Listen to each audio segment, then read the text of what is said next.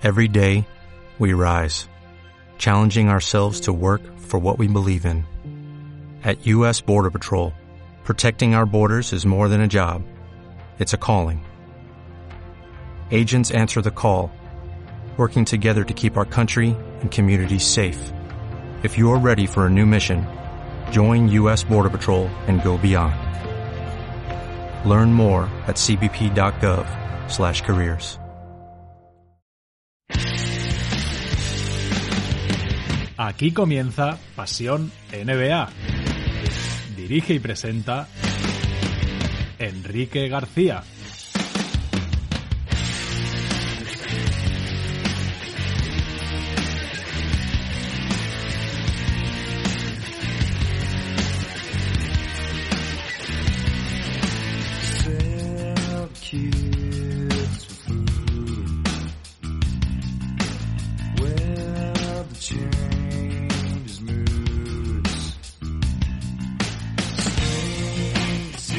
Hola, ¿qué tal estáis? Bienvenidos una semana más a Pasión NBA. Soy Enrique García, este es el programa número no- eh, 293, el número 44 de esta novena temporada, y hoy vamos a hacer nuestro ya habitual especial previo a los playoffs de la NBA. Esta vez nos pilla, como ya sabéis, en unas fechas muy diferentes a las habituales, estamos en pleno mes de agosto, pero lo cierto es que ya han llegado el momento de la verdad, han llegado los playoffs de la NBA, nos queda todavía la eliminatoria previa a ese play-in que se va a disputar hoy sábado. El primer partido entre Portland Trail Blazers y Memphis, Portland parte con ventaja, si gana hoy será el octavo clasificado, si gana Memphis todavía tendríamos mañana domingo un segundo partido para decidir entre ellos quién se lleva ese premio que es enfrentarse a Los Ángeles Lakers en primera ronda. También tenemos algo de actualidad con despidos, con dimisiones y, y hablaremos de ello antes de empezar con las series de playoffs y para ello ya tengo a mi lado virtual a mis dos compañeros. Por un lado está Álvaro Carretero. Hola Álvaro, ¿qué tal? Hola, muy buenas, disfrutando las vacaciones, os tengo que decir. Sortudo, sortudo que son algunos. Y tú, Sergi, ¿qué tal? No me digas que también de vacaciones. ¿Qué tal, chicos? Pues lo siento, Quique, pero sí, sí, sí. Ayer ya, ayer cogí unas semanas, o sea que también a descansar un poco. Bueno, hay otros que no tendremos vacaciones por lo menos hasta septiembre, pero no nos queda otro remedio. La NBA nos sirve de válvula de escape y qué mejor que empezar con los eh, playoffs de la NBA. Hacemos como siempre una breve pausa y empezamos.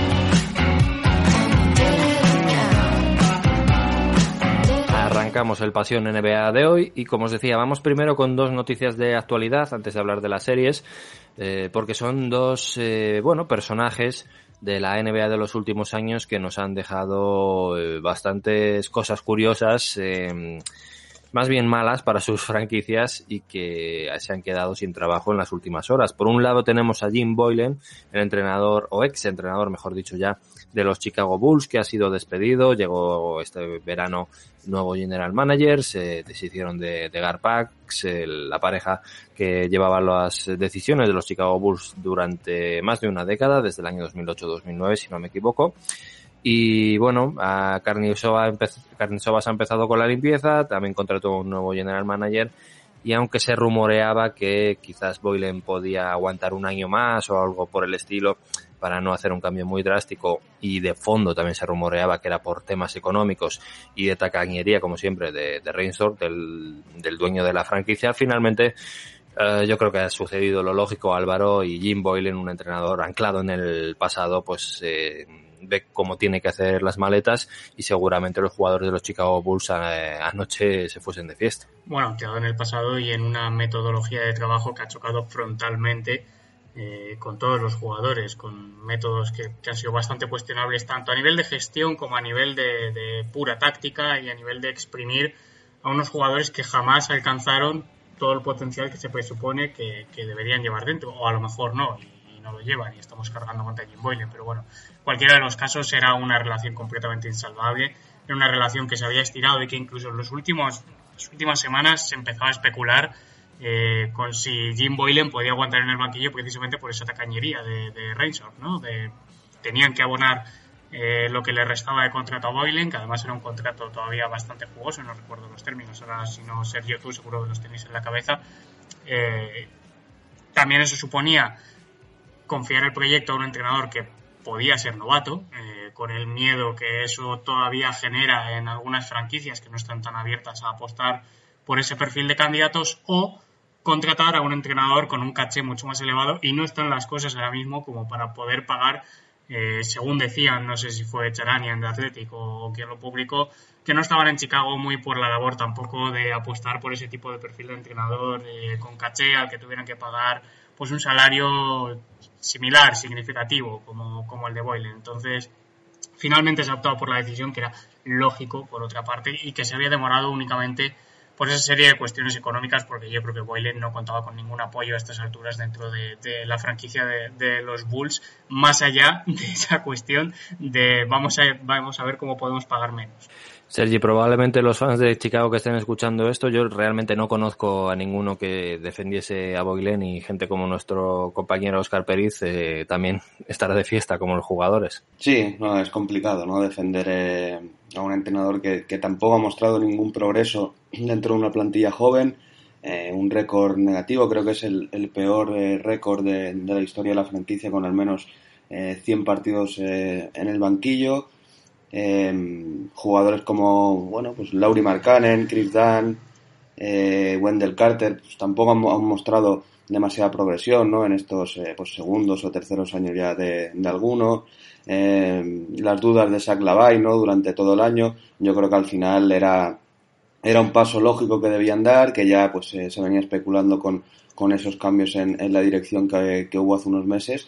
Y, y bueno, pues una, una decisión acertada. Yo creo que, que Chicago tiene mimbres suficientes como para poder eh, dar un, un, buen paso para, para, una reconstrucción. Hay, como, como he mencionado, jugadores bastante interesantes y bueno, pues siempre eh, lo primero que se hace en estos casos pues es eh, prescindir de, del entrenador y ahora el siguiente pues quizá más complicado todavía será acertar con, con su relevo, ¿no? Ya empiezan a sonar algunos nombres eh, pero bueno, ahí Chicago también tendrá que, igual que hicieron los Knicks, y al final, pues bueno, también parece que, que se han podido tirar un, un, tiro en el pie, pues Chicago deberá eh, también tener cuidado, ¿no? Sobre todo tener un, un, entrenador que pueda desarrollar ese núcleo joven y empezar a crecer con, con unos Bulls que, que, bueno, pues en unos años eh, deberán estar otra vez eh, arriba en el este si, si los dirige un entrenador que, que dé confianza a esos jóvenes. Además que Chicago tiene miembros, tiene algunos jugadores más que interesantes, así que vamos a ver qué entrenador es el elegido. El otro que se queda sin trabajo es Vlade Divac, el, eh, creo que era presidente de operaciones, el general manager de, los eh, Sacramento Kings, que por lo visto ha decidido eh, dimitir, ¿no? Eh, hablábamos antes por, por línea interna que esa dimisión me suena a mí a lo típico de o te marchas o te echo y en este caso pues eh, Divac eh, por lo visto ha decidido marcharse. Siempre quedará sobre su cabeza la decisión de draftear a, a Bagley por encima de, de Luka Doncic o de Trey Young en el draft de la, de la NBA y al final pues bueno es un cúmulo de, errores sucesivos los que ha ido cometiendo en los últimos años eh, de movimientos mmm, que incluso daban a entender que no sabía muy bien cómo funcionaban algunos temas del convenio colectivo de la NBA eh, y al final Divac en un momento en el que a mí me sorprende un poco porque eh, ahora mismo después de toda esta burbuja y tal, eh, si por él fuese, yo creo que podría haber aguantado por lo menos hasta la temporada que viene, pero lo cierto es que se ha anunciado ayer que va a dimitir y como te decía antes Álvaro, esto suena un poco a que Vivek eh, le ha empujado un poquito quizás. Sí, se decía que Divac había alcanzado cuando alcanzó la, renovación multianual, que creo que era hasta 2024, juraría, ¿no? Que es, también lo que le ofreció a Luke Walton, digamos que va a ser un periodo en el que ambos iban a ir de la mano. Eh, ahí, al parecer, eh, Divac había alcanzado un compromiso con Ranadiv para que si a los dos años el proyecto seguía sin, sin tirar para adelante, él tenía que dimitir algo así. luego al final de esto pues sabemos por los insiders, pero nunca tenemos la información completa. La cosa es que no era una cláusula como tal, pero sí una especie de, compromiso que ambos habían fijado. Eh, si ya Divac ha ejercido esa opción o si ha sido Rana, dice el que finalmente le ha empujado para decir esto no tira, Blade, vamos a, vamos a separar caminos, puedes hacerlo como un señor o podemos echarte por la puerta de atrás, que es probablemente lo que, lo que haya pasado pues ahí es donde, donde queda por dilucidar. Más allá de eso, pues es verdad, tú lo comentabas, Kike, es que son muchas decisiones cuestionables, son muchas meteduras de pata, además siendo pues uno de los hazme reír de la liga, ¿no? Y justo cuando parecía que había hecho un buen draft justo en el anterior de, de Luka Doncic, en el que los Kings se movieron muy bien, en el que parecía que armaban un proyecto, una temporada después otra vez se, se vuelve a tirar, no hay proyecto, el proyecto sigue estancado, eh, se cargan a, a, Jorger cuando los Kings habían hecho por fin una armadura, ¿no? Y un equipo que podía ser competitivo, que empezaba a remar, que había explotado el potencial de Fox y de nuevo todo otra vez paralizado,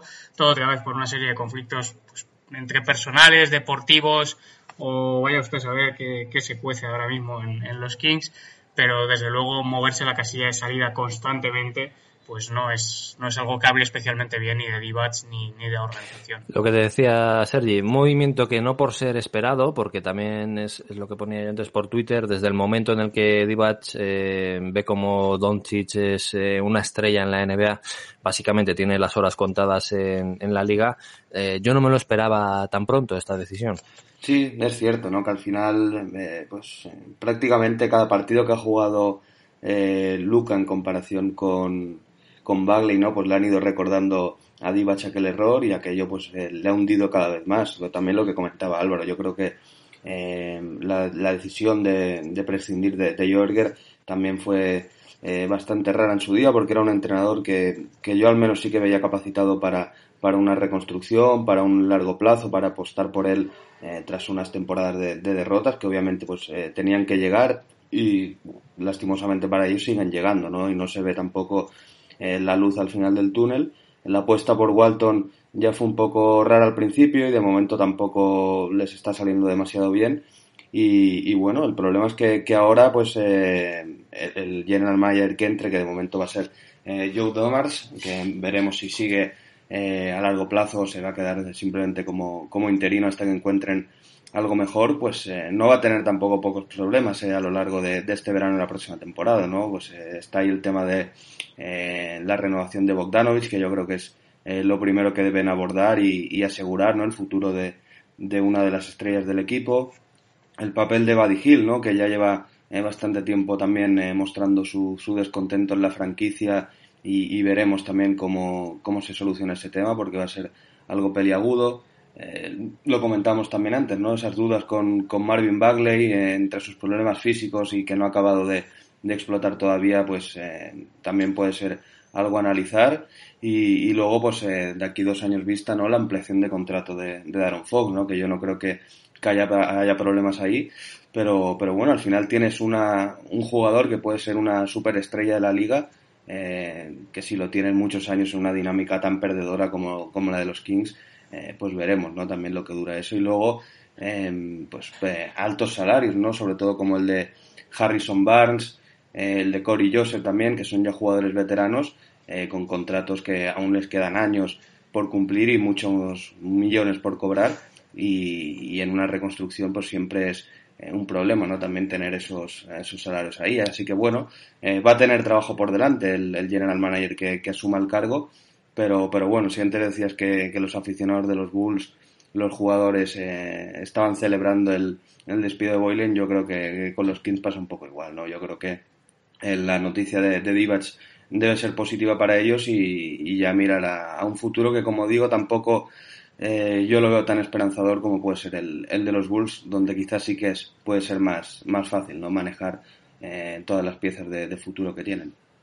Bueno, pues una vez que hemos hablado de estas dos, eh, voy a decir, buenas noticias para sus respectivas franquicias, vamos a entrar ya en los playoffs de la NBA. Vamos a empezar eh, por la conferencia este y probablemente por la que siempre suele ser una de las series o la serie menos interesante de todas, que es la que enfrenta al primero del este con el octavo del este. Estamos hablando de la serie que enfrenta Milwaukee Bucks contra Orlando Magic eh, hemos tenido dudas, Álvaro, con los Milwaukee Bucks a lo largo de la burbuja, pero también es verdad que básicamente estaba, no se jugaban nada y han, jugado varias marchas por debajo.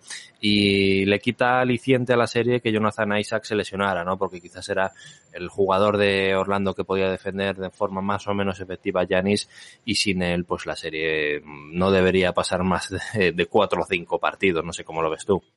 Hombre, eso sería si todo fuera dentro de lo previsto, evidentemente, y hay que evaluar cómo van los Bulls, eh, perdón, los Bulls, los, los Bucks ahora mismo, porque es verdad que les hemos visto un poco, incluso a Giannis, sobre todo, bastante, bastante pasado de revoluciones, y no solo por el último partido, sino que tampoco se han encontrado especialmente cómodos en estos últimos encuentros. No se jugaban nada, todo se evalúa, evidentemente, en los momentos de la verdad y en los partidos de las eliminatorias, pero es verdad que por lo menos a la hora de coger rodaje, la verdad que parece que estos Magics o incluso como hubieran sido los Nets también, pues son los rivales más asequibles como para poder salvar una, una, eliminatoria sin mayores complicaciones. Además, unos Magic que vienen mermados también en este caso, sobre todo con la baja de Isaac, que les va a costar bastante adaptarse a, lo que es el juego de, estos Bulls, sobre todo con si Antetokounmpo es capaz de marcar diferencias bueno, evidentemente como con cualquiera de la liga, en verdad, eso es una, tontería, pero bueno, parece que sí que es verdad que, estos Magic pueden sufrirlo bastante más. Aún así, por cómo vienen las dinámicas de ambos encuentros, yo creo que un partido, por lo menos, o incluso dos, y dar la sorpresa,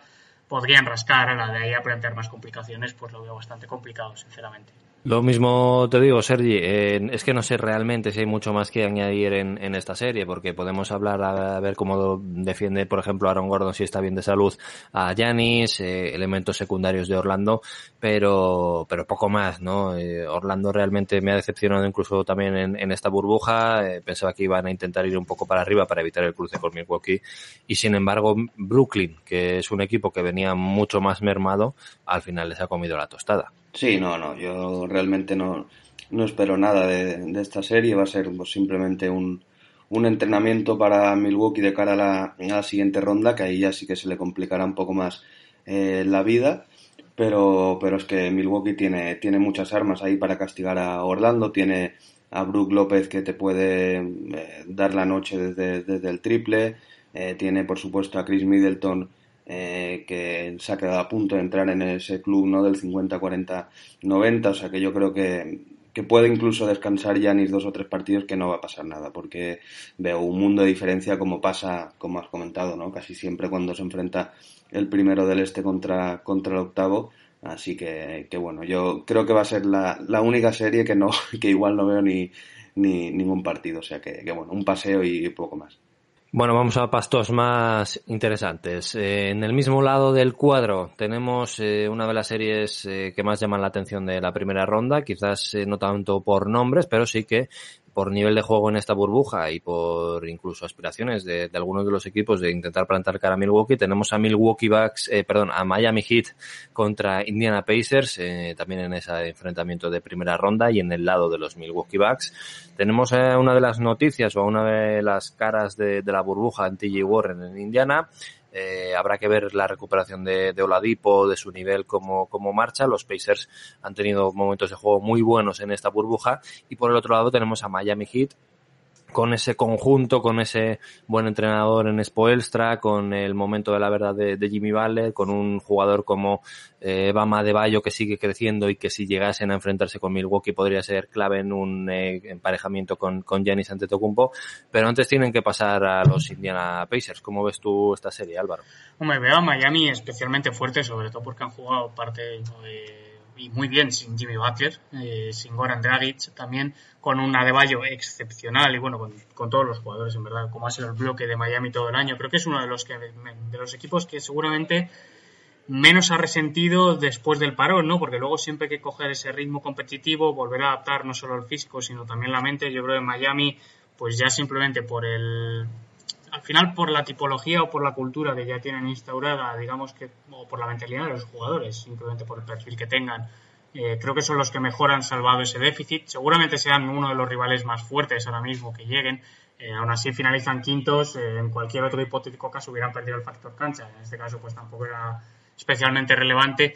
Y a la hora de la verdad que es cuando se midan, para mí va a ser uno de los principales rivales que tengan que salvar los Bucks este año. Luego ya veremos qué pasa con Raptors y, Celtics, pero desde luego yo sí que veo que los Heat podrían ganar, incluso a pesar del nivel de DJ Warren y, y de cómo han jugado los Pacers si resuelven en 5 o 6 partidos tampoco me sorprendería especialmente. Yo ya os adelanto que en mis predicciones de estas que hacemos para todos los playoffs he metido a Miami hasta las finales del este, con lo que ello conlleva, que es eliminar a Indiana en primera ronda y a Milwaukee en segunda. Pero de cara a esta primera ronda con los Indiana Pacers y con ese candidato a MVP de la burbuja que al final eh, perderás probablemente con, con Damian Lillard o con Booker, ¿cómo ves tú, Sergi, esta serie entre Indiana y Miami? Bueno, eh, con, Miami pasa una cosa, ¿no? Que, han conseguido un récord bastante malo en la burbuja, que sorprende incluso cuando, cuando lo he visto, que eh, solo han, podido ganar tres partidos, no han perdido cinco.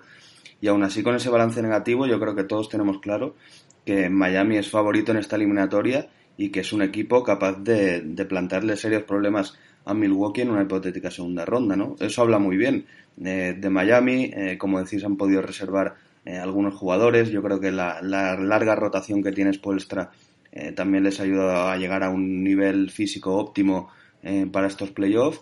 Eh, yo creo que tienen muchas piezas interesantes para poder frenar pues ahora Oladipo y luego ante Tocumpo, ¿no? No hay que olvidar el nivel que puede mostrar Iguodala en playoff, que yo creo que, hasta ahora tampoco hemos visto mucho de él. Pero luego tienen jugadores como, como Duncan Robinson, Tyler Hero, ¿no? Chris Nunn, que han sostenido por momentos en toda la temporada al equipo. Son jugadores sin, sin apenas experiencia y que pueden meter en muchos problemas, ¿no? Sobre todo en esa rotación exterior junto a Dragic.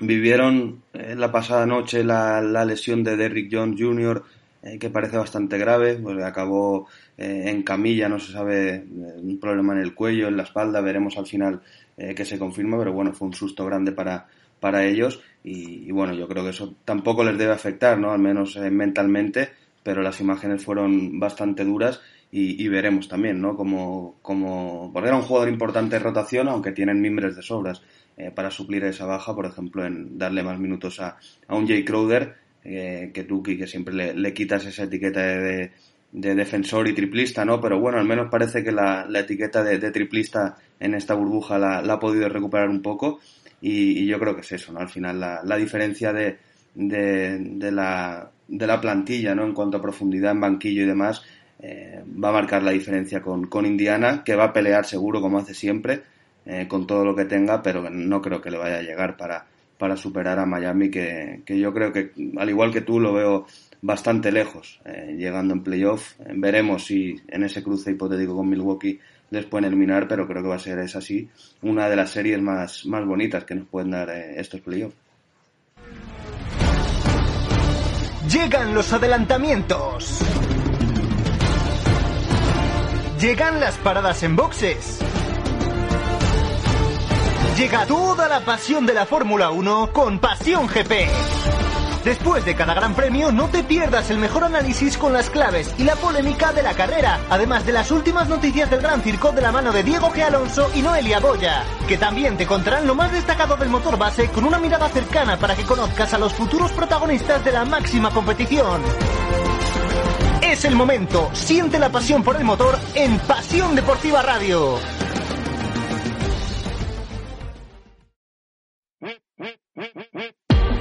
Looking at this generation feeling hopeless. Looking across my shoulder, keep my eyes open. Keep my mind focused. Ain't no hocus pocus. Cause when it's all said and done, they will all know us. Trying to bring us down, keep us at our lowest. You thought you broke us, but you woke us a leader, not a follower, modern day Moses. I'm the water to the seeds that become roses. Don't let no one put you down. Let me see you smile.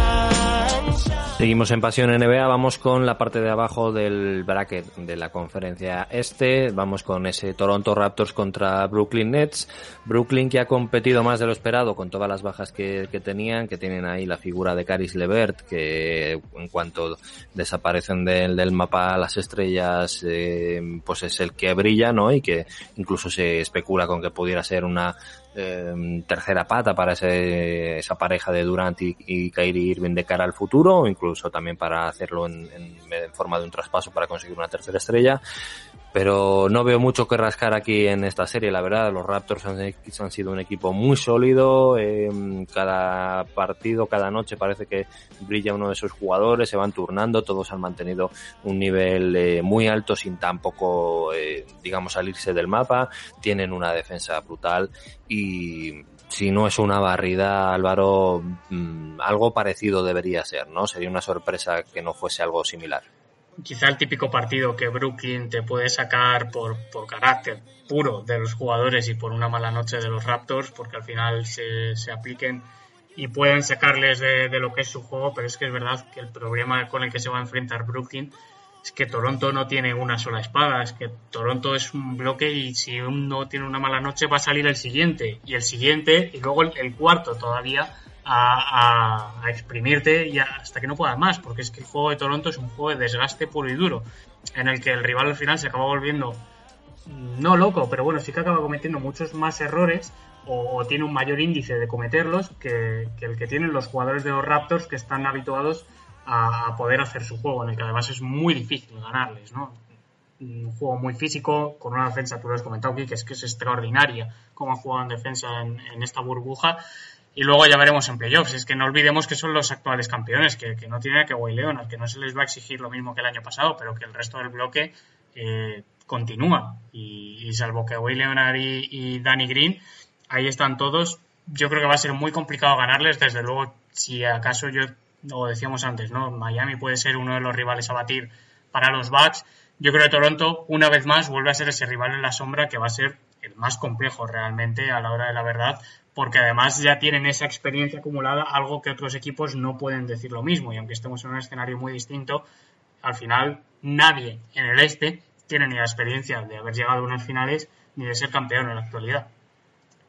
Y nunca subestimemos la frase tan trillada, el corazón de un campeón, ¿no? No tienen a Kawhi Leonard, pero tienen a la mejoría de Pascal Siakam, tienen a un Fred Van Vliet más también eh, más eh, sólido, más regular, tienen ese bloque, tienen un tremendo entrenador y Sergi tienen una gran defensa como venimos comentando. ¿Tú ves alguna posibilidad de que Brooklyn eh, pueda dar una pequeña sorpresa y alargar esta serie? Bueno, eh, me gustaría que al menos pudieran ganar un partido, ¿no? Al menos como premio a una temporada que ha sido buena eh, con todos los problemas que han tenido, ¿no? Al final, eh, Caris Lever pues les ha sostenido eh, durante esta burbuja. Eh, a lo largo de la temporada pues eh, fue Dinwiddie, ¿no? Pero tampoco han podido contar con él. Yo creo que con todas las bajas que han tenido merecen al menos poder ganar un partido a, a, estos Raptors. No va a ser complicado porque como decís, pues los Raptors han mostrado un nivel altísimo, sobre todo en defensa. Y, eso que, que, yo creo que Siakam incluso está reservando un poco para estos playoffs. Sí que hemos visto a un buen Kyle Lowry y Van Vliet, como habéis comentado, Angasol y Vaca bastante implicados en, en defensa eh, y la evolución sobre todo de OJ Anunobi, ¿no? que va a ser un jugador yo creo que clave en el futuro de, de Toronto. Pero, pero bueno, ya como digo, me gustaría que Brooklyn pudiera rascar algún partido, pero lo, lo ve realmente, realmente complicado, ¿no? Y, y como decís, eh, los Raptors, eh, sin hacer mucho ruido, picando piedra como, como siempre hacen ellos, y como comentas, que con un entrenador a mí me parece ya sin duda pues eh, top 3 o top 5 al menos de, la liga como es eh, Nick Nurse, eh, pues el, el, cielo es el límite para ellos y con la poca exigencia que van a tener eh, ahora no poca pero no tanta presión como el año pasado, ¿no? Después de hacer sobradamente los deberes, pues yo creo que, que, liberándose de esa presión son incluso más, más peligrosos todavía estos Raptors. Veremos a ver si son capaces de plantar más cara de la que creemos los Brooklyn Nets. Y nos vamos a la última serie de los playoffs del Este. eh, una serie que a priori suena interesante, que es Boston Celtics contra Philadelphia 76ers, pero que si vemos el nivel de los Sixers en estos playoffs, si vemos que no van a tener a Ben Simmons por lesión, que Joel Embiid está lesionado, que la decepción es bastante grande, eh, yo veo mm, como claros favoritos, lógicamente, a los Boston Celtics y sobre esta serie también eh, está esa, ese humo, ¿no? Esa nube de qué va a suceder con Brett Brown después de estos playoffs.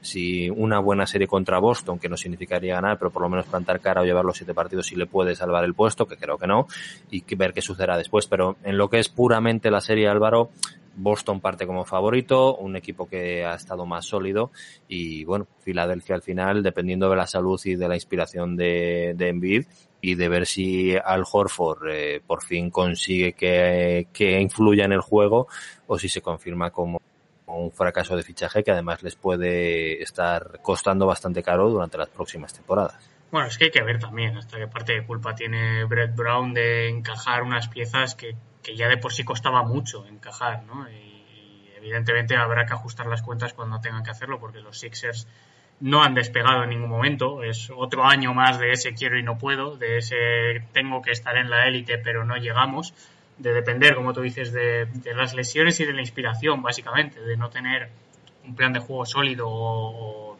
unos esquemas como ha podido suceder en Miami, en Toronto, donde se ha demostrado que, que hay un bloque mucho más competitivo eh, capaz de pasar por encima a estos, a estos Sixers, ¿no? Y también, pues en el caso opuesto está precisamente Boston. Boston, que lo ha conseguido sobrevivir, que renueva a Brad Stevens dándole toda la confianza, eh, a pesar de no haber conseguido el objetivo de haber llegado a las finales. Y, pero bueno, se apuesta por la continuidad del proyecto. Y sin embargo, los Sixers, la, la sensación es completamente la opuesta. Es de un fin de ciclo, es de que hay que mover otra vez piezas, de que han salido mal las apuestas por Horford y ya veremos si, si alguna más y cómo se va a reconstruir esto, ¿no? Digamos que sería mucha sorpresa que los Sixers consiguieran avanzar de ronda, e incluso me atrevería a decir a plantar más cara como para llevarlo a un séptimo partido. Yo creo que seguramente en un quinto, un sexto se pueda resolver si, Boston juega sólido. Más allá de eso, lo que decía es que unos están pensando en el futuro a corto plazo de la siguiente eliminatoria y seguramente el resto, o los Sixers en este caso, estén pensando en el futuro del verano y qué va a pasar con sus piezas, su entrenador y básicamente lo que es el core del equipo. Sergi, Boston contra Filadelfia, ¿les das tú más alguna opción a, los Sixers que la que le damos a Álvaro y yo? Bueno, es complicado, ¿no? Sin, sin la figura de Ben Simmons se desequilibra la balanza. Yo creo que con Ben Simmons sí que podría ser una eliminatoria muy igualada, que podríamos ver incluso todos a, a siete partidos y, la más atractiva eh, del este sin, sin, ninguna duda, pero sin Ben Simmons con, y con Embiid, como comentáis, con, con esos problemas físicos, yo creo que Boston lo va a tener bastante asequible para ganar y pienso que los Sixers desde aquella canasta de, de Kawhi la temporada pasada, pues eh, no diré un fin de ciclo, eh, pero sí que se tendrían que empezar ya a replantear eh, esa pareja, ¿no? Si es sostenible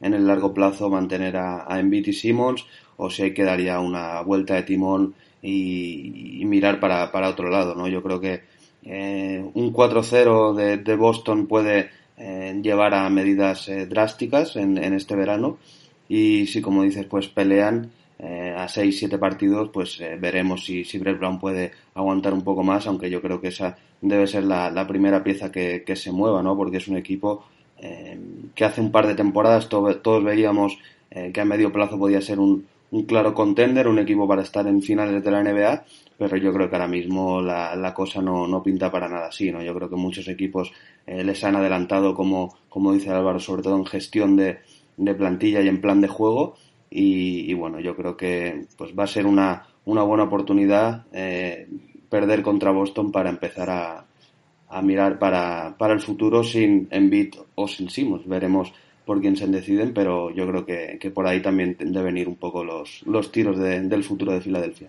Pues nos vamos hacia la conferencia oeste y comenzamos por la primera serie, la que va a enfrentar a Los Angeles Lakers contra, aún no sabemos quién será el ganador del Portland Trail Blazers contra Memphis Grizzlies. Lo que decíamos al principio, el play-in se jugará hoy sábado el primer partido. Si gana Portland entra en playoffs. Si gana Memphis mañana tenemos otro segundo partido entre ambos para decidir quién se enfrenta a Los Angeles Lakers. Primero Álvaro, eh, bueno, habrá que ver quién gana ese partido, ¿no? Eh, creo que Portland parte como, como claro favorito, ya tiene la ventaja de tener que ganar solo un partido y al nivel al que está Lillard, pues es, eh, bueno, difícil no verles ganando uno de los dos y teniendo en cuenta también que Memphis eh, no son los Memphis Grizzlies que, que vimos a lo largo de, de, la temporada. Y después habrá que ver si uno de estos equipos, vamos a suponer eh, que Portland, por ejemplo, puede eh, plantar cara realmente a los Lakers, porque eh, el estilo de, de Lillard, pues sí, les ha llevado hasta este octavo puesto y hasta el play-in, pero en playoffs me parece que tiene las piernas más cortas ese estilo de juego y aunque pueda robar uno o dos partidos realmente como para poner un compromiso a los Lakers me parece más complicado, además del el factor del, del cansancio, o sea, Lillard está haciendo algo brutal, pero está también quemando unas energías enormes y no es un esfuerzo que me parece a mí que sea sostenible y al mismo tiempo Portland, a pesar de noticias buenas como la de Carmelo Anthony, pues tenemos a McCollum que está muy irregular, tenemos a jugadores que todavía pues están eh, progresando después de, sus lesiones. Digamos que como juego el de Portland eh, como equipo ha sido muy irregular o tirando malo, pero claro, está Damian Lillard que es el MVP de la burbuja sin ninguna duda, por mucho que hablemos de Booker o de T. Warren, lo que ha hecho Damian Lillard, una vez más, porque es que esto lo vamos repitiendo sucesivamente año tras año, según llega el All-Star y según llegan los playoffs, eh, Lillard Time. Y el año pasado es que recuerdo que ya tuvimos esta misma conversación en el podcast de cómo llegaba Portland a playoffs, eh, finalmente se mete en las finales de conferencia, eh, pelea lo más grande al final, eh, una temporada más. Una vez más se vuelve a aplazar la reconstrucción del proyecto, se suman piezas eh, que han salido mejor o peores. En este caso, principalmente por las lesiones, como la de Nurkic, que obligaban a reconfigurar gran parte de la plantilla. Luego está, nunca se acaba de adaptar ese juego entre Carmelo Anthony y McCollum, que ha tenido menos tiros, ha tenido menos protagonismo y le ha costado dar ese pasito atrás como es lógico y evidente por otro lado, pero es que también ha estado más irregular, con lo cual es un poco el pez que se muerde la cola, ¿no? La parte positiva, como tú dices, Kike, es que tener a Damian Lillard es un seguro de vida de que te va a upar, porque son victorias aseguradas.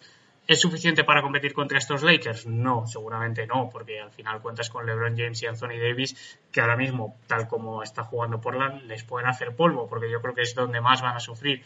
Luego el backcourt, ya veremos cómo defiende ahí Lillard, que sí que también en las últimas temporadas había pasito al frente, pero cuanto más exigido esté ofensivamente, más va a costar y que, pueda bajar el culo atrás o más le van a tener que cubrir, que solo hace Stott subiendo muy bien las líneas, pero hasta cuánto te puede aguantar eso contra LeBron, que es el catalizador, o contra Davis, pues seguramente muy poco, porque no son los mismos recursos que puede emplear contra otros equipos, entonces le tocará bailar con la más fea, pero bueno, desde luego pase lo que pase en la temporada o por lo menos la burbuja sobresaliente, otra vez más para Portland, que siempre salva el curso, en, iba a decir en la reválida, pero no, es que es el, momento justo en el que tiene que hacerlo.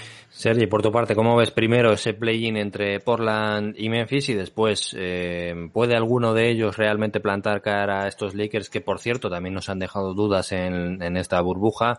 El nivel de, de LeBron eh, tampoco ha sido el máximo, pero también podemos entender, como el caso de Milwaukee, que han estado reservando. Bueno, eh, es una pena, ¿no? Que al menos Memphis haya, haya perdido a, Jaren Jackson Jr., que venía siendo, pues, eh, junto a Morán, eh, el que sostenía el equipo, se ha lesionado en el peor momento y Memphis, pues, eh, ha notado, no ha podido salvar eh, a último momento entrar en el play-in, que yo creo que ya después de esa lesión era el objetivo, ¿no? Aguantar al menos hasta, hasta ese noveno puesto, pero yo creo que el equipo, eh, mentalmente y físicamente, yo creo que ya saben que han llegado a su máximo y, bueno, pues se tomarán esto también como, como, un pequeño premio. Yo creo que como experiencia también a un equipo muy joven pues eh, les va a venir muy bien estas semanas que, han vivido en, la burbuja, pero yo creo realmente que, no, dan, no dan para más, ¿no? Al final eh, Morán pues eh, nos ha divertido mucho, eh, seguramente puede hacer pues uno o dos buenos partidos contra Portland, pero yo creo que al nivel de, de Lilar ahora mismo pues estos Blazers son muy superiores a Memphis. Y lo que comentas eh, de los problemas de los Lakers, yo creo que ahí eh, pues Portland sabe que tiene una buena oportunidad para poder meterles eh, el susto en el cuerpo, al menos. Ya no digo que sean capaces de, de, ganar la eliminatoria, porque evidentemente eso sería una sorpresa histórica, incluso me atrevería a decir, pero sí que veo a Portland eh, pues eh, haciendo sudar bastante a LeBron, porque al final eh, los, los Lakers sin Avery Bradley sobre todo no tienen armas suficientes para, para frenar el juego de, Lillard Tampoco Portland, evidentemente, eh, y ni casi nadie en la liga tiene armas para, para frenar a, a LeBron en, en defensa, pero yo creo que, que, sí que pueden rascar algunos partidos estos Blazers, sobre todo si McCollum vuelve a su nivel habitual, ¿no? Le hemos visto eh, muy desconcentrado, fallando muchos tiros, incluso mal físicamente en esta burbuja, pero bueno, tienen la figura de, de Carmelo, que saben que en, en, en, los finales apretados es un seguro de vida, eh, siempre está preparado para, para anotar cuando Lillard se la vaya a pasar eh, en esos dos, tres tiros que, que, no se juega en los últimos cinco minutos.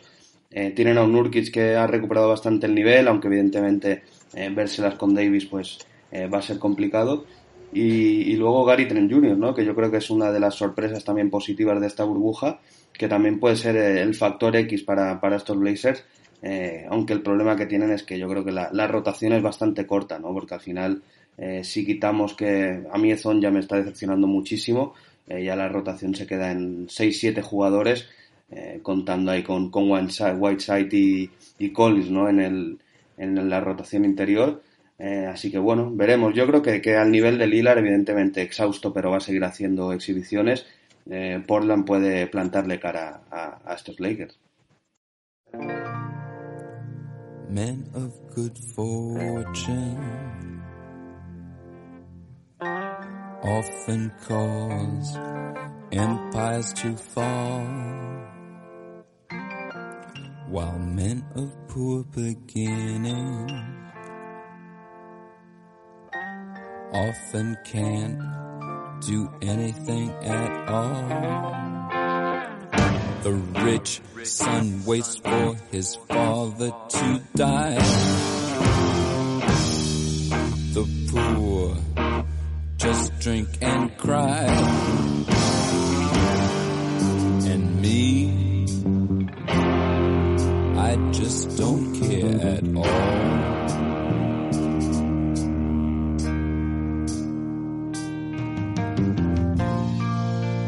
Men of good fortune very often can't do a thing, while men of poor beginnings often can do anything. At heart they try to act like a man. Handle things. Seguimos en Pasión NBA, seguimos con la conferencia oeste, nos quedan tres eh, eliminatorias de las que hablar, hemos hablado ya del Lakers contra el ganador de ese play-in, vamos ahora con su misma parte del cuadro, Mm, probablemente la serie más atractiva con el asterisco de la lesión de Russell Westbrook, eh, Oklahoma City Thunder contra Houston Rockets. Eh, por lo menos Westbrook parece ser que se va a perder uno o dos partidos de esta serie con un problema de molestias en el cuádriceps lo cual eh, para alguien tan físico como Russell Westbrook, pues eh, no solo es que tarde en recuperarse ahora, sino a ver cómo vuelve también después. Los Oklahoma City Thunder, una de las sorpresas de, de la temporada, un estilo de juego muy sólido, al final han mantenido también el nivel en la burbuja, Chris Paul eh, está con unas ganas tremendas de cerrar la boca y de demostrar a los Rockets el error que cometieron traspasándole, y en el otro lado tenemos a, a James Harden y compañía con un equipo eh, hecho a su medida, pero como decimos con la baja de Russell Westbrook. En los Thunder, eh, un equipo yo creo más coral, con más jugadores que pueden aportar, con Galinari, con Schroeder que ha estado a un muy buen nivel desde el banquillo durante toda la temporada, eh, gente que va a descubrir ahora a, a Dort, por ejemplo, eh, jugadores como Steven Adams. Eh, Álvaro, para mí la serie más atractiva, realmente yo creo que sin ninguna duda de esta primera ronda. Sin ninguna duda, y además yo lo confieso, es que el juego de los Rockets no me atrae. Yo sé que esto va de, de detractores y de, y de, a favor. En mi caso es que los intento ver, pero, pero me aburro. O sea, prefiero ver cualquier otro partido. Y aún así considero que la serie de los Rockets y los Thunder va a ser especialmente atractiva por los alicientes que tiene, ¿no? Porque los Thunder sí que es un equipo que me han encantado esta temporada. Siempre esa historia de underdog, ¿no? Es la que capta un poquito más, el que hace que te posiciones a favor de un equipo en vez de otro también por el historial que arrastran los Rockets en, cierto sentido. Yo creo que los Thunder principalmente son los que más se merecerían pasar esta ronda. Creo que lo van a hacer. No, seguramente no, aunque ya veremos y está muy supeditado. tú lo decías, Kika, cómo se vaya a recuperar Russell Westbrook de esa lesión. ¿Va a ser Harden suficiente como para pasar esta ronda? Complicado también, aunque es verdad que cuando Harden entra en modo MVP es imparable. También es, también es cierto, ¿eh? O sea, tal como está jugando Chris Paul ahora mismo, decíamos antes lo de los MVPs de, la burbuja y que se lo atribuíamos a Lillard sin dudar, o que TJ Warren estaba luchando. Para mí Chris Paul seguramente sea el segundo que ha estado a nivel MVP burbuja, pero por todo. Quizá no ha destacado en puntos, no ha destacado, pero es que el, juego que ha desplegado y que lleva haciendo toda la temporada ha sido espectacular. Es el Chris Paul total que, parecía que se nos había olvidado ver, que ha elevado a los Thunder hasta, esa, hasta ese quinto puesto dentro del oeste y no ha llegado hasta el cuarto. Repetimos, el factor cancha daba igual, pero era simbólico, puro y duro. O sea, no ha llegado de milagro porque ha empatado victorias con los Rockets y es principalmente gracias a Chris Paul y luego pues todos esos jugadores que, han ido cubriendo esos puestos dentro de, los Thunder de forma maravillosa. Entonces, creo que van a ganar los Rockets, pero que van a sudar y, me gustaría ganar a los Thunder, aunque sean siete partidos para poder clasificar y, llevarse ya el premio definitivo a la temporada también de, Sam Presti que, y, como siempre, de, perdón, de Billy Donovan y como siempre de San Presti, que, lo estaba diciendo Según hemos estado ahora eh, grabando esto en, la cuenta oficial de NBA España en, Twitter, podéis hacer, podéis encontrar un enlace para hacer vuestros propios brackets eh, y compartirlos en las redes sociales. Yo ya he hecho el mío y he puesto que, bueno, que va a ganar esta serie los, los Thunder en siete partidos. Eh, hay que tener en cuenta el factor, como decíamos, de la lesión de Westbrook, pero creo que además los Thunder creo que se pueden emparejar bastante bien con, con estos Houston Rockets. Sergi, ¿cómo, ¿cómo ves tú esta serie? ¿Cómo ves el factor Westbrook, el factor Harden y sobre todo ese factor Chris Paul que ya lo hemos visto en otras veces también, no tanto al nivel de Lillard, ¿no? Que, que es cuando se enfada tiembla la liga, pero Chris Paul con un chip ahí, con, con las ganas de callar a todo el mundo, también es muy peligroso. Eh, pues que justo lo iba a comentar porque mientras hablabais estaba haciendo el, bracket y he puesto Oklahoma en 6.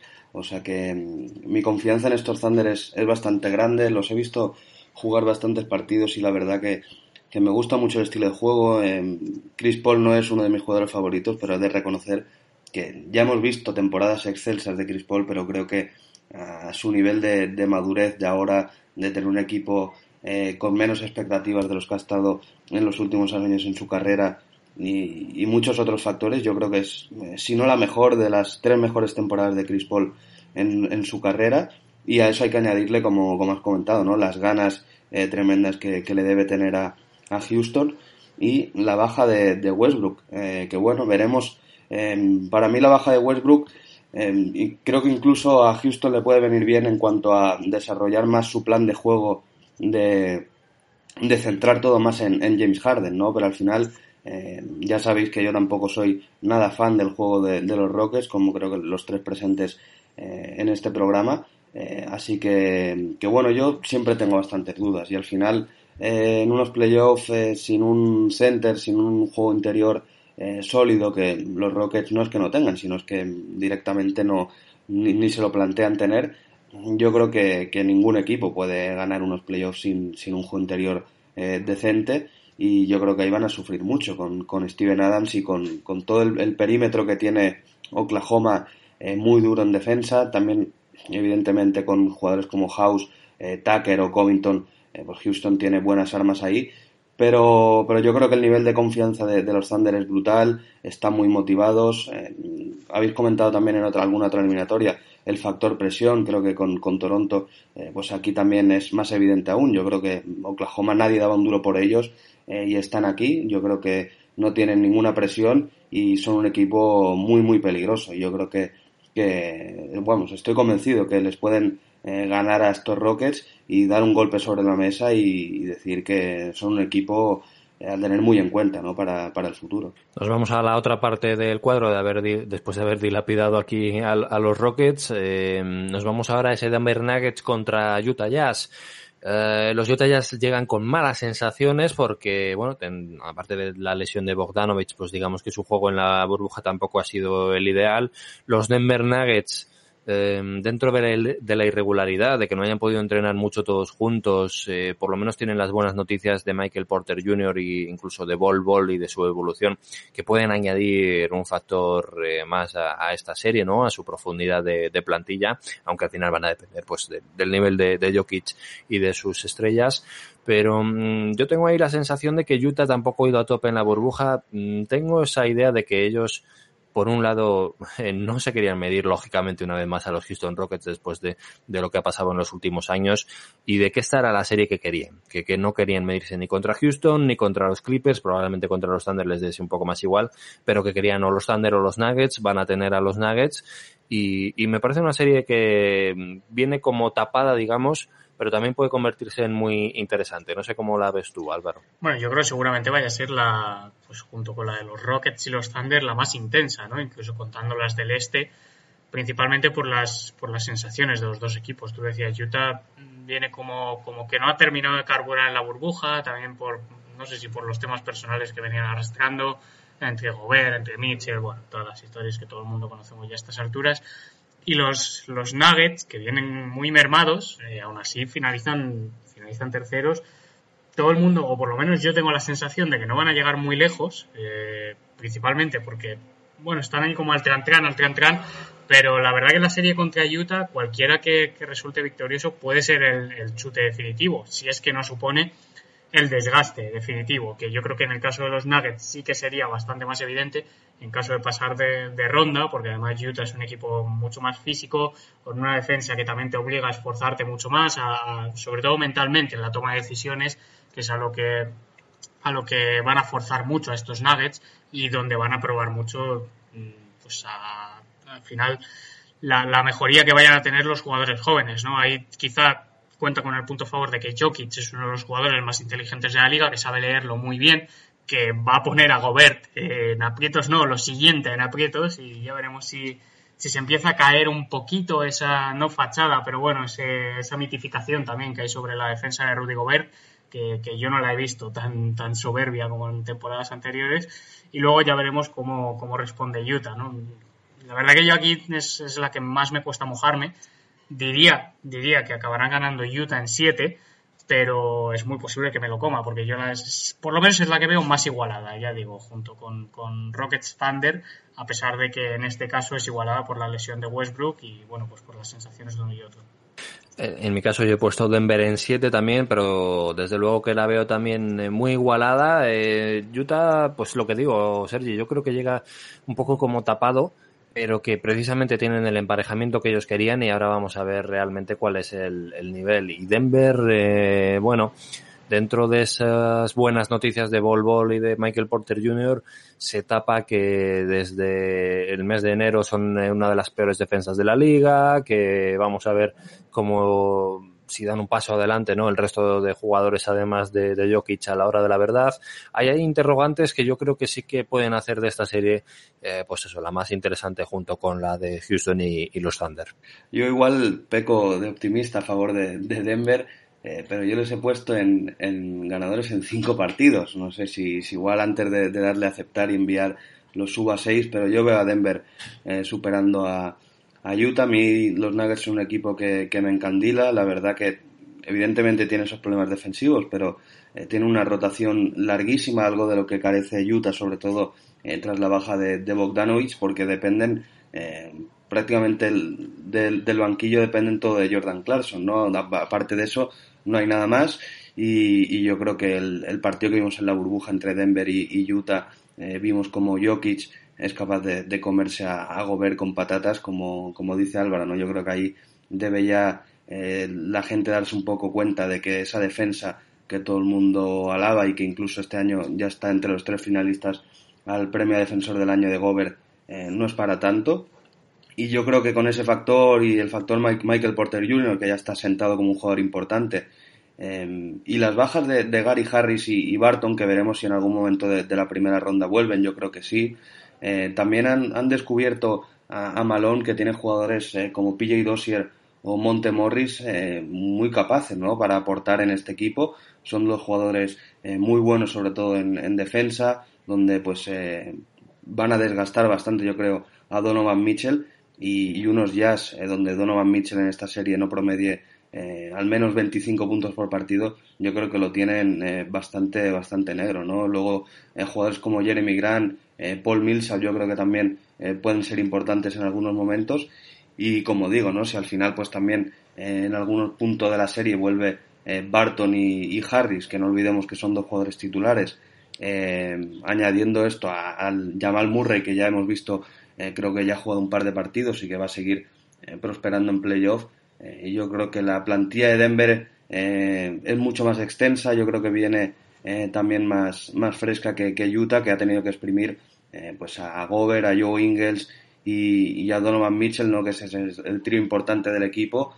Y, van a llegar pues bastante con las pilas bastante justas así que yo creo que, que bueno Utah peleará pero veo a Denver bastante, bastante superior. Bueno, pues está bien también que tengamos una voz discordante, Sergi, que vea a los Denver Nuggets bastante superiores por la profundidad de, plantilla especialmente. Eh, y no sé si vamos a tener mucha discordancia en esta última serie, la sección patrocinada de Luka Doncic, eh, Clean Caja, Los Ángeles Clippers contra los Dallas Mavericks. Por la parte que nos toca a los fans de los Dallas Mavericks que estamos aquí, pues eh, todo lo que no queríamos. Eh, enfrentarse a Kawhi Leonard y a Paul George eh, y a Pat Beverly y a Montrezl Harrell, que al final también se va a incorporar ahora y que va a poder jugar los playoffs, eh, pues es una auténtica pesadilla, ¿no? Para, para alguien como Luka Doncic, que aún así probablemente haga sus números, probablemente Porzingis también haga sus números, el ataque de Dallas es muy difícil de parar, ha terminado la temporada finalmente con ese mejor rating ofensivo de, de la historia de la NBA. Pero esto ya es otra historia. Los Clippers eh, son los Clippers. Kawhi Leonard es Kawhi Leonard. Ha hecho unos números también brutales a la chita callando. Y, bueno, son los grandes favoritos. Yo en mi predicción he puesto Clippers en 5. He sido optimista como seguidor de los Mavs. Nos doy una victoria.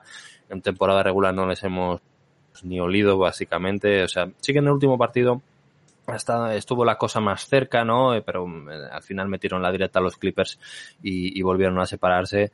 Y, realmente, Álvaro, tú como factor externo aquí, mm, luego hablaré con Sergi, pero yo realmente no veo opción de que Dallas eh, lleve esto a más de cinco partidos. Incluso llevarlo a seis lo, lo, consideraría todo un éxito. Yo aquí me arriesgaría a poner el sweep directamente. Lo siento por los dos, pero, pero la verdad que cuando los Clippers juegan y con el nivel que, que, que Wayne Leonard y Paul George deberían alcanzar en playoff, va a ser francamente complicado que, que Dallas pueda rascar ningún partido. Es que ni siquiera las exhibiciones de Doncic eh, son suficientes normalmente para poder ganar, ¿no? eso se suma, eh, veníamos, bueno, estas últimas semanas, este, este asterisco que se le ha ido poniendo a Dallas, ¿no? Desde que entró en la burbuja, de que si eran el peor equipo resolviendo partidos o finales apretados, pues quizá eso en playoff eh, también pueda ser un hándicap, ¿no? Ya veremos especialmente con la defensa contra Kawhi Leonard y, Paul George, aunque claro, luego llega un tipo como Booker delante de, los dos y les enchufa la, canasta ganadora en la cara, ¿no? Pero que nunca es garantía de nada, pero es verdad que Dallas creo que seguramente cuenta con muchas menos alternativas, por mucho que sea muy difícil de parar la ofensiva, eh, contra una defensa como la que pueden montar los Clippers que contra la que hubiera sido con, cualquier otro equipo. Yo creo que precisamente el cruce con los Clippers era el que más perjudicaba a estos, a estos Mavericks, ¿no? Seguramente si hubieran caído los Nuggets, eh, hubiera caído Rockets incluso Lakers, eh, porque quizá por, por estilos de juego podrían competir un poquito mejor, ¿no? Pero es que los Clippers creo que, es lo peor que le, podía tocar a los Mavericks, porque además a Doncic le van a soltar a perros de presa hasta cansarle, o sea, hasta que no le quede ni, ni, una gota de sudor en el cuerpo que expulsar. Y eso va a complicar muchísimo más, porque al final el, principal catalizador no deja de ser Luka Doncic si tú directamente estás cortocircuitando y le estás obligando a trabajar en defensa y luego en ataque, que es lo que yo creo que van a pretender y ya veremos cómo consigue protegerle a Carlisle, porque va a ser su principal función, protegerla en defensa para que pueda estar un poco más liberado luego, con la que le va a venir encima. Si no lo consigue, yo dudo mucho que vayan a poder rascar ningún partido. Pues así nos quedamos, Sergi. Eh, Álvaro nos da la, barrida como buen seguidor de los San Antonio Spurs dolido porque se ha roto su racha de, playoffs, eh, pero nosotros me parece que no lo vamos a ver mucho mejor, ¿no? Yo lo he dicho en cinco partidos, ¿cómo, cómo lo ves tú? Bueno, va a ser, va a ser una visita al dentista cada noche, ¿no? Jugar contra los Clippers, eh, sobre todo para, para Luca Doncic, ¿no? Que como dice Álvaro, pues va a tener que lidiar con, con Beverly, que ya sabemos cómo es, ¿no? Y que, que bueno, pues eh, cada insulto que le vayamos a, a, regalar en estas semanas, pues va a ser merecido seguramente, porque nos va a sacar eh, de quicio en cada, en cada partido.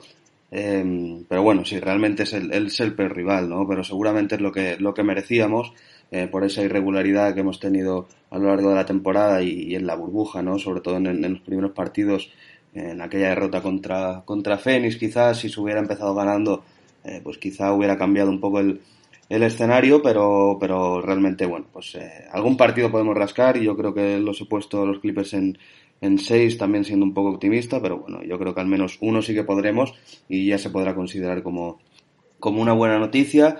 Eh, hay que dejar claro que una barrida de los Clippers no va a ser un fracaso de, de Dallas este año. Yo creo que, que estar ahí ya es una, una buena noticia y, tenemos que ser eh, prudentes y, con paciencia de saber que, serán los Mavericks los que estén en, en, esta posición donde están los Clippers ahora en, en unos años. ¿no? Yo creo que eh, si se siguen haciendo las cosas bien, eh, pues seremos nosotros en 3-4 años los favoritos para ganar cualquier eliminatoria. Así que bueno, hasta entonces pues queda coger experiencia en partidos así, en partidos contra gente como Kawhi, con Paul George, que ya han vivido cualquier tipo de, de guerra a este nivel. Y, bueno, los Mavericks con, con lo que tienen, eh, pues eh, hacer lo que puedan. Yo creo que esas exhibiciones de Doncic pues estarán ahí. Yo creo que el factor eh, por Zingis va a ser eh, determinante, ¿no? Porque habrá que ver cómo vuelve un tipo como, como Montresel Harrell, que no ha jugado ningún partido y que se, reincorpora en unos días a, a la dinámica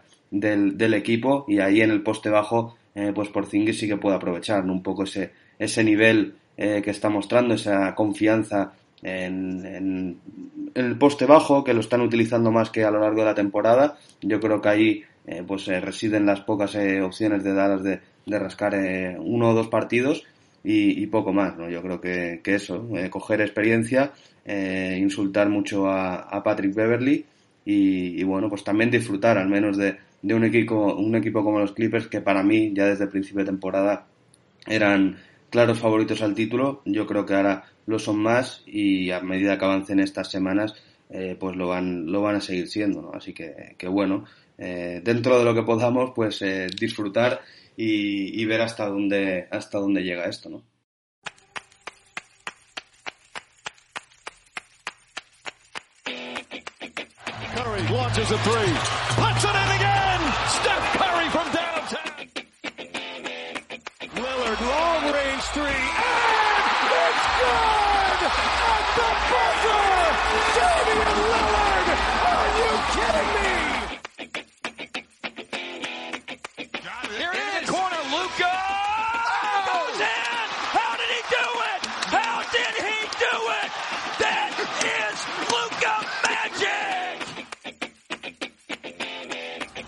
It's off to Leonard, defended by Simmons. Is this the dagger?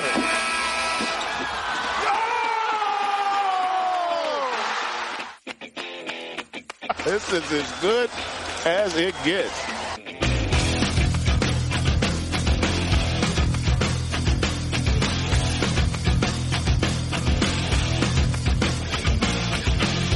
¿Buscas la mejor cobertura de la NBA en español? Quédate en Pasión NBA. Todas las semanas desgranamos lo que sucede en la mejor liga de baloncesto del mundo. Diversas secciones y una amplia tertulia que repasa las últimas noticias, analiza en profundidad y ofrece respuestas para todo aquello que sucede en la NBA. Un programa dirigido y presentado por Enrique García y con la colaboración de Álvaro Carretero y Sergi Concha. Recuerda, todas las semanas en tu aplicación de podcast favorita tienes una cita con el mejor baloncesto NBA. Tienes una cita con Pasión NBA.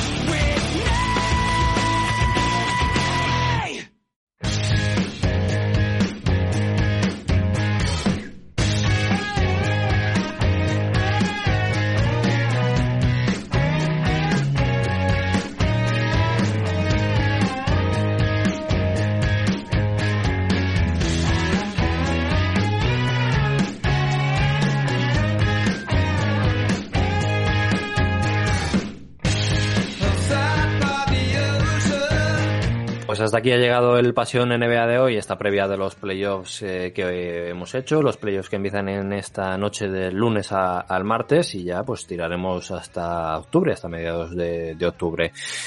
Eh, muchas gracias a todos por haber estado una vez más al otro lado y le quería preguntar a Álvaro Carretero cómo va a ser esta primera experiencia casi en tu vida sin unos playoffs de los San Antonio Spurs. 22 años han sido, puede ser.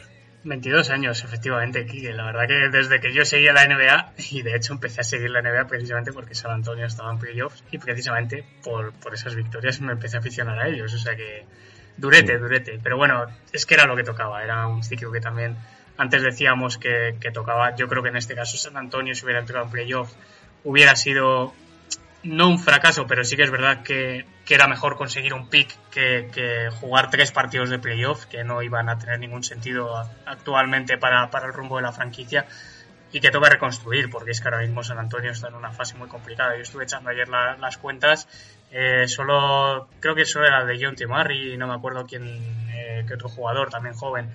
Tenían contratos para dos o más temporadas, con lo cual ahí hay una beta bastante grande que explotar pero claro, eh, ¿quién va a venir a San Antonio ahora? ¿Qué va a pasar con Popovich? Y es un poco, más que por la pérdida de los playoffs, es un poco esa incertidumbre que se abre ahora. Bueno, pues nada Álvaro, un abrazo y, mucho ánimo y a disfrutar de los playoffs como neutral, que también se disfrutan. No, no tanto, pero bueno, ya como en las últimas temporadas tampoco estábamos yendo para arriba, pues bueno, los estaba disfrutando prácticamente como neutral, ya sin expectativas.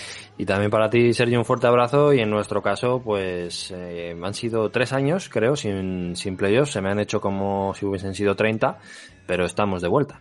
Bueno, estamos de vuelta y yo creo que va a ser una relación eh, para muchos años, ¿no? Así que, bueno, esto es el, el inicio de, la nueva etapa de, la franquicia que esperemos que, acabe como, como la acabó que la acabó Novitsky, ¿no? Con, un anillo al menos. Pues sí, esperemos que así sea. Disfruta de los playoffs, Sergi. Igualmente lo que se pueda y bueno, ya compartiremos eh, insultos a Beverly, que eso va a ser nuestro, nuestro pasatiempo. Un abrazo y también a todos vosotros. Muchas gracias por haber estado una vez más al otro lado. Hasta la próxima.